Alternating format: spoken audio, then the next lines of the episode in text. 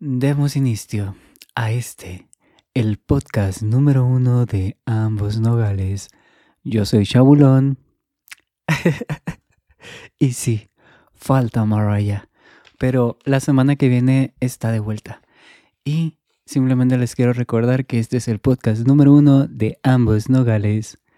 Ay, este día 21 de enero ha estado bastante, bastante turbulento, pero ha sido un día agradable. Dentro de lo que cabe, estuve trabajando el día de hoy en la limpieza de la parte del, estacionamiento donde trabajo y me encontré lo que son dos moneditas. Y se cuenta que estaba barriendo y me encontré un penny. Y dije, ah, a la bolsita. Y seguí, seguí, seguí eh, barriendo y me encontré una moneda de 10 centavos. Y ya, cuando venía camino a la casa me empecé a preguntar que si quiénes eran las personas que estaban en estas dos monedas y qué significado tendrán las monedas como tal. Entonces les escribí ahí como que un, una breve historia de inspiración de mi parte con respecto al penny y la moneda de 10 centavos. Entonces espero que les guste y eh, vamos a partir con una nota antes de decirles esa breve historia con respecto a que un 21 de enero de 1950 fallece Eric Arthur Blair. Y ustedes se preguntan, ¿pero quién es esta persona y por qué la está mencionando? Pues fue conocido por su seudónimo George Orwell. Fue un novelista, periodista, ensayista y crítico británico. Nacido en la India, eso no lo sabía. Conocido mundialmente por sus novelas distópicas, eh, Rebelión en la, Granja de 1945 y 1984, que fue en 1949 cuando lo sacó. Pero eh, hay bastantes historias que se generan con respecto a, a, esta gran novela de La Rebelión de la Granja, sí, de George Orwell, que dicen que hoy en día podemos vivir en eso que George Orwell algún momento ideó como una visión sobre un posible futuro. Y es curioso. Pero bueno, vamos a relajarnos porque estamos en el podcast número uno de ambos nogales. Ay, no. Es raro empezar a grabar solo, pero como que ya me estoy soltando más. Es como que, mira, al inicio estabas muy nervioso. Pero hoy en día, pa'lante. Bueno, les voy a leer la historia sobre eh, el día de hoy. Dice, el día de hoy, mientras trabajaba, me encontré dos monedas. Una era un penny y otra una moneda de 10 centavos americanos. Y mientras seguía trabajando, me pregunté, ¿quiénes son los que están en las monedas? ¿Qué de trascendental fueron para la historia americana? Como para que sus caras sean inmortalizadas a la eternidad. Y es cuando al mirar el frente de la moneda me percato que era Franklin Delano Roosevelt. Fue un político y abogado estadounidense que ejerció como el 32 presidente de Estados Unidos de América en el año de 1933 hasta su muerte en 1945. Y me puse a ver la historia en ese momento de Estados Unidos y dije, pues qué tan trascendental fue esa época eh, para que él haya durado tanto en el cargo. Y fue cuando sucedió la Segunda Guerra Mundial. Y también Estados Unidos estaban viviendo la Gran Depresión, que fue la gran, eh, uno de los momentos más eh, catárticos, se podría decir, de la historia americana. Y dije que... Y aquí fue cuando me hice la siguiente pregunta. ¿Y qué pasó en esas fechas en la historia americana? Pues ni más ni menos que la Segunda Guerra Mundial. Fue un bastión de fortaleza en una época dura para los Estados Unidos de América, donde estaban en la depresión, y sin tomar en cuenta que él padecía poliomielitis, ah, librando dos batallas, su vida propia y el peso de mantener de pie a un país envuelto en una guerra contra el mundo. Y es por ello que dentro de la historia americana me pongo de pie ante un grande. quien demostró el verdadero espíritu de un americano que ama a su pueblo y me genera bastante interés que justo en esa época de América estaban librando una guerra estratégica. Ah, ok, ok. Ay, me fui por otro lado.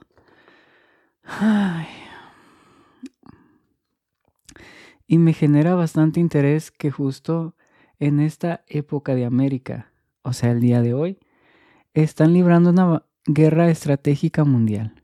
Y estamos envueltos en una depresión social, con mayúsculas. Necesitamos fortalezas en tiempos de incertidumbre.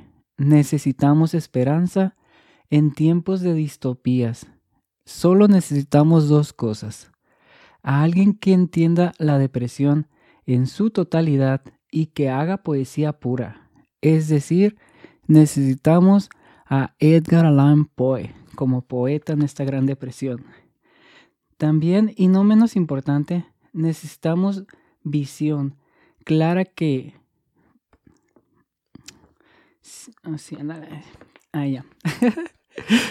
necesitamos visión. Claro que sí. Una visión con la nitidez de plantear un futuro. Alguien con la visión como la de Julio Verne. En estos momentos en los que pareciera que la locura y ganas de escapar de la realidad son el pan de cada día. Donde, donde pareciera que el miedo, cuando incluso las catacumbas... Ay, otra vez. Era así. Donde pareciera que el miedo cunde incluso las catapundas. Por ello, al toro por los cuernos. Entonces, eh, voy a continuar. y no es más así que me generó la duda. ¿De quién será el que dice... No, nada. Y no es más... Estoy bien trabado, no sé por qué. Ahorita lo estaba leyendo bien y me puse nerviosa. pero estamos de vueltas y ustedes, ¡ay no! ¡Qué feo lees! Bueno, pero me hace falta leer más, maldita sea. Bueno, y no es más así que me generó la duda. ¿De quién será el que diseñó la moneda de 10 centavos? ¿Y por qué esos símbolos?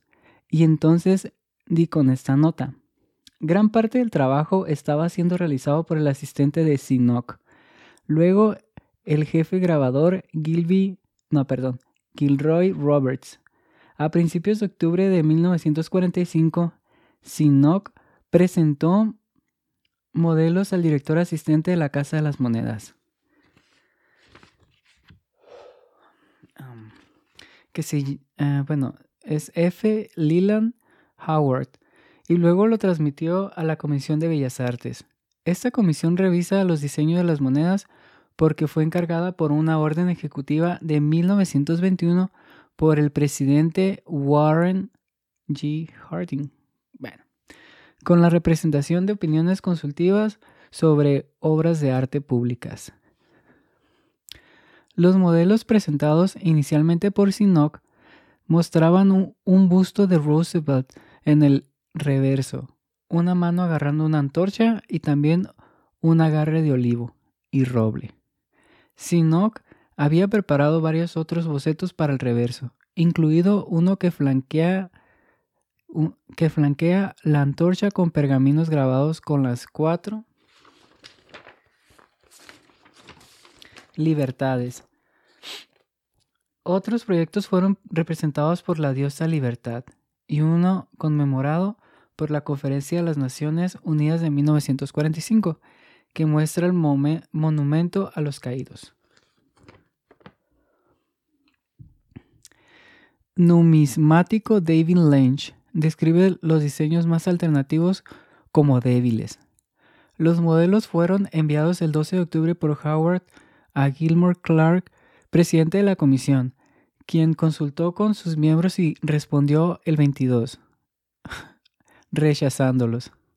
Declaró el jefe del fallecido presidente Roosevelt, como lo retrata él, se necesita más dignidad.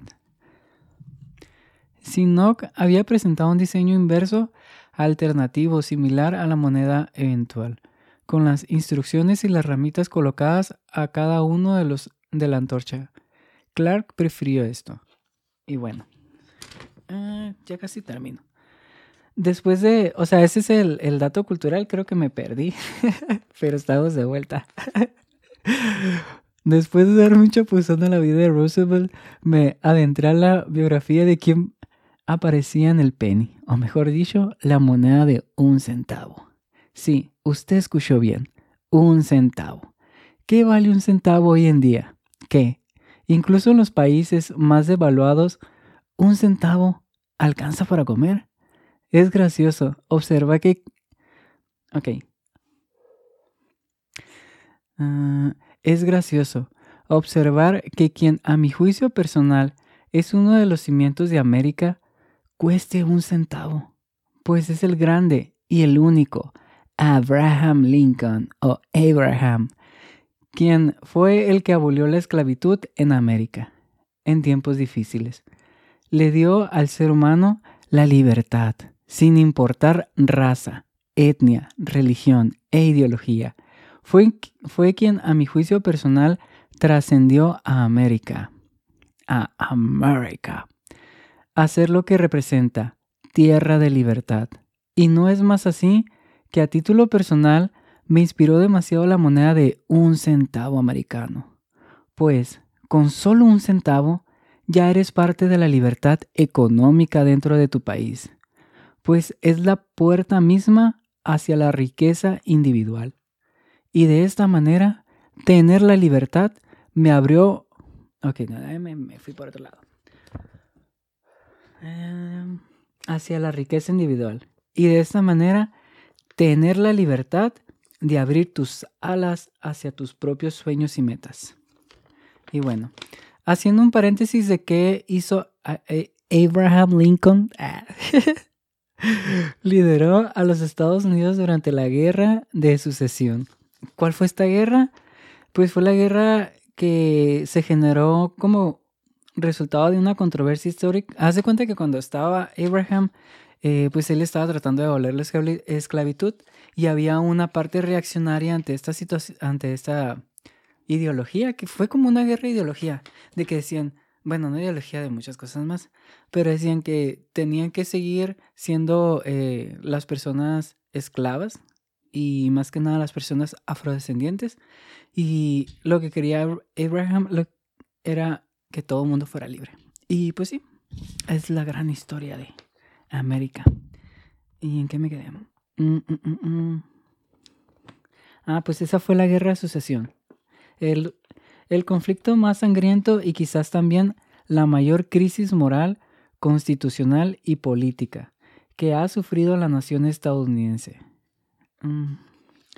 Al mismo tiempo, preservó la unión, abolió la esclavitud, fortaleció el gobierno federal y modernizó la economía. Y esto es un poco de las preguntas respondidas el día de hoy. ¿Qué depara de América? ¿Qué depara el mundo?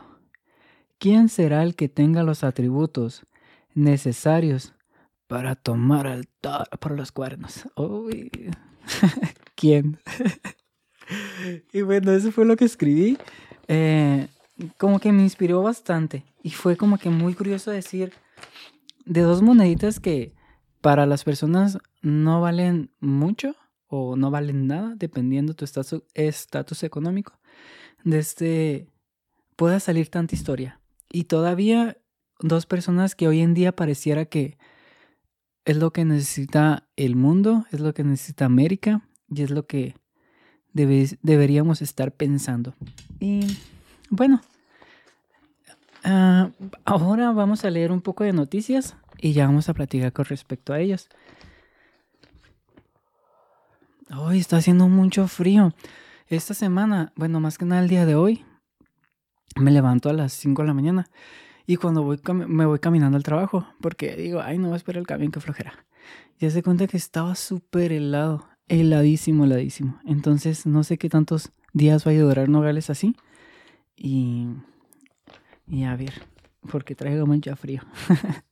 bueno, eh, haciendo un paréntesis con respecto a lo que está pasando con el COVID, Austria aprueba el mandato de vacunas más estricto de la Unión Europea.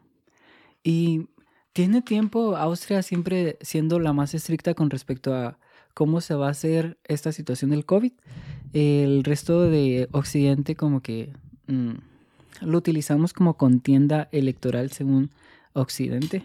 O sea, yo no, sino las noticias y todo. De este, y la pregunta es si en qué momento nos vayamos a tomar las cosas totalmente en serio. Y me, me hace recordar la película No mires hacia arriba, que es una gran película que vean, que está en Netflix. Eh, Don't Look Up, eh, que plantea todo esto mismo con respecto al calentamiento global y lo que estamos pasando también con la pandemia del COVID y que, no sé, es todo como que una mm, pantomima. No se toman las cosas en serio.